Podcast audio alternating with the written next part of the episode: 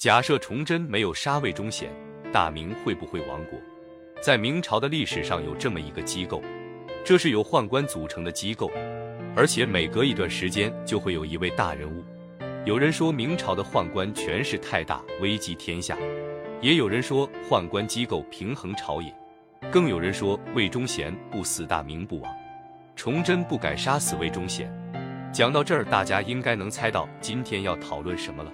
假设崇祯没有杀死魏忠贤，大明会不会灭亡？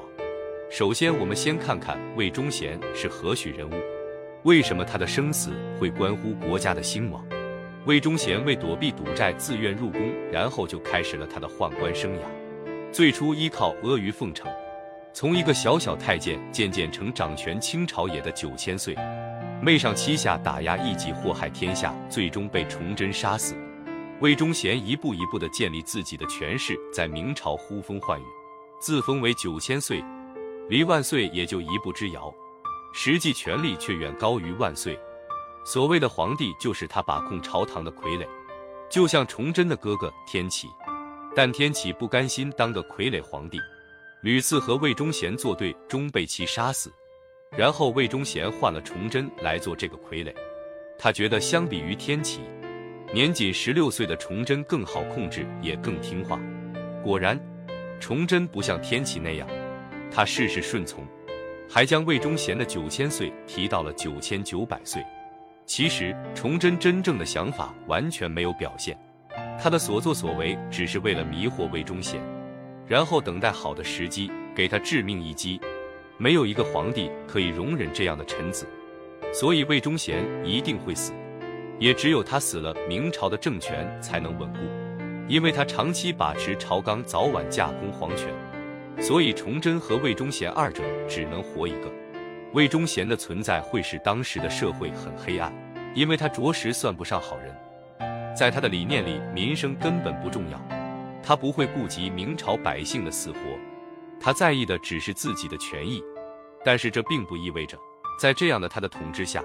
明王朝会民不聊生，更快走向灭亡。相反，很有可能魏忠贤不死，明朝会继续苟延残喘一段时间。因为魏忠贤虽坏，但的确有些本事，他是有一定的政治能力的，否则也不会在天启皇帝执政期间维持整个朝堂秩序。他是一个自私自利的小人，为达目的不择手段，所以他会想方设法让扫除妨碍自己的障碍。这样，明朝的发展就不会有太多的局限。在他的铁血手段下，某些蠢蠢欲动的蛮族也会收敛一些，他们与东林党的争斗也会持续进行着，两家暂时都难以独大。这样也有利于朝政的稳定，一定程度上有利于明朝的朝政。但是如果把一个国家的存亡只归为一个人的死活身上，未免有些武断。国家的存亡和整个集体有关。任何个体都只能是国家存亡的部分影响因素。明朝的灭亡有综合的许多因素，不会因为任何一个人而发生根本的改变。魏忠贤不死，大明不灭，简直是无稽之谈。如果非要把明朝的灭亡归咎给崇祯的话，也不算错，但绝不是因为他杀死了魏忠贤，在处置魏忠贤这件事上他做得很好。打击宦官党羽是众望所归。但没了国家也是因为他，可能因为自身的经历，他是一个猜疑心很重的帝王，于是他不肯重用信任任何人，各种官职经常调换，杀死袁崇焕又自毁长城，遇事犹豫不决，战场上不分轻重缓急，所以在这样的帝王领导下，国家吃一些败仗就是必然的。作为明朝的帝王，却又过于优柔寡断，没有强硬的手段，也没有精锐的军队。靠着一轮又一轮的新人和自己的反思，很难能够真正管好一个国家。不能说崇祯皇帝昏庸，相反，他努力去做一个好皇帝。但是想法是好的，性格却决定了他与臣子难以很好的相处。他的能力也实在有限。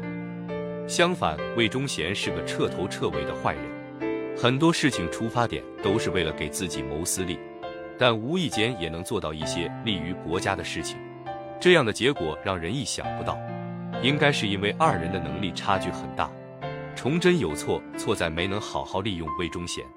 他杀了魏忠贤，也否认了魏忠贤的一切行为。他觉得魏忠贤是错的，而自己是对的。这样的认识太过于自负。其实他的兄长也曾告诉魏忠贤的手段有一定的可取之处，但他并没有听进去兄长的话。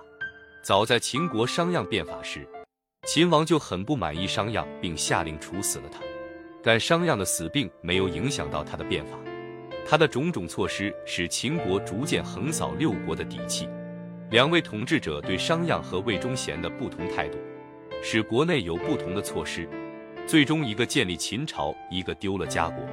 如果崇祯能稍微改变一下对魏忠贤的看法，可能结果和历史就有些许不同了吧。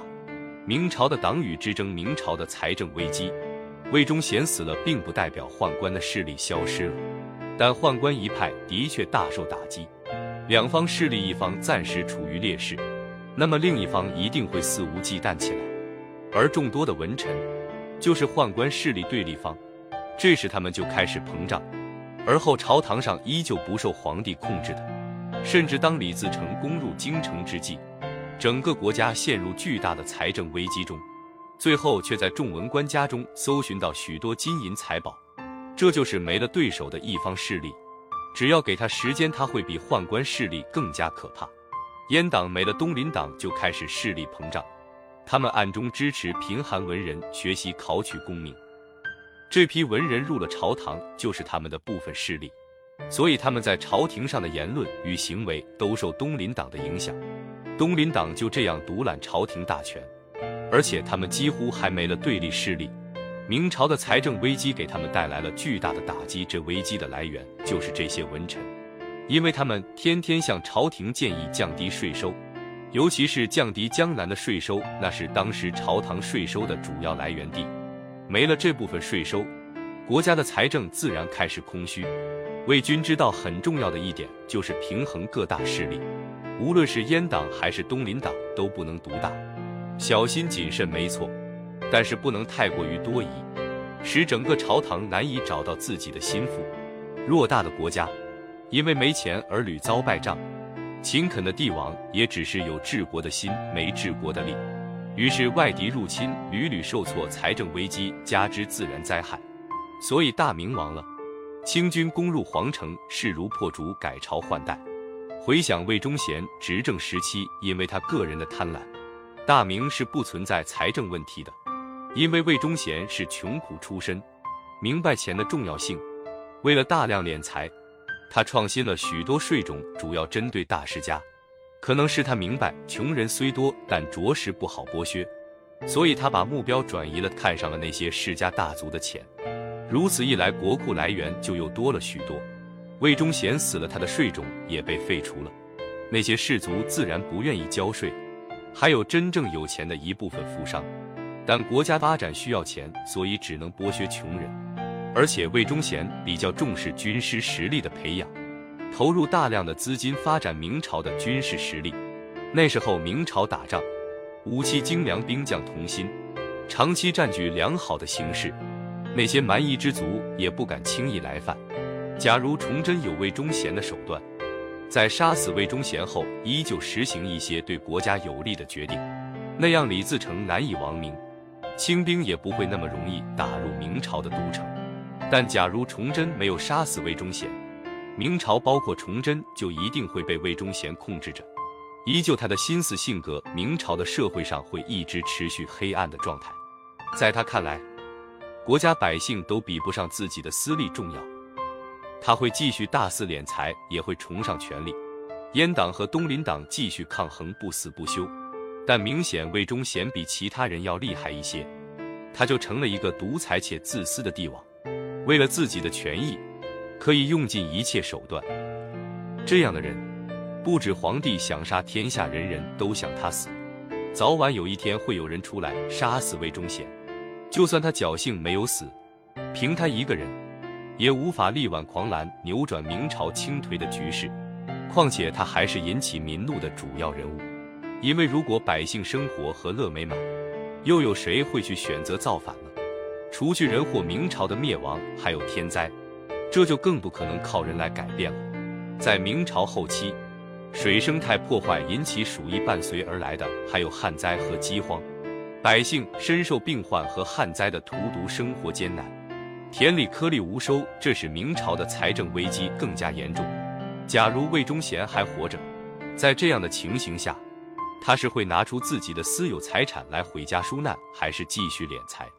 答案很明显，魏忠贤没有那样的形象，他对抗不了天灾。还会在火上浇一桶油，加大明朝的危机。可能到了那时，明朝会更容易被打败。当然，也有可能魏忠贤的手段让明朝财政不会到了困境。但当大量银子被拿出来赈济百姓，魏忠贤不可能不贪。有了第一个贪污的，就会有无数个。这些天灾还是明朝的巨大打击。所以，假设崇祯没有杀魏忠贤，大明会不会亡国？答案是肯定的。魏忠贤的死与活不会是明亡国的关键，他一个人的力量还是太小太小。魏忠贤活着不可能阻止一个国家的消亡，因为明朝的消失是历史的必然。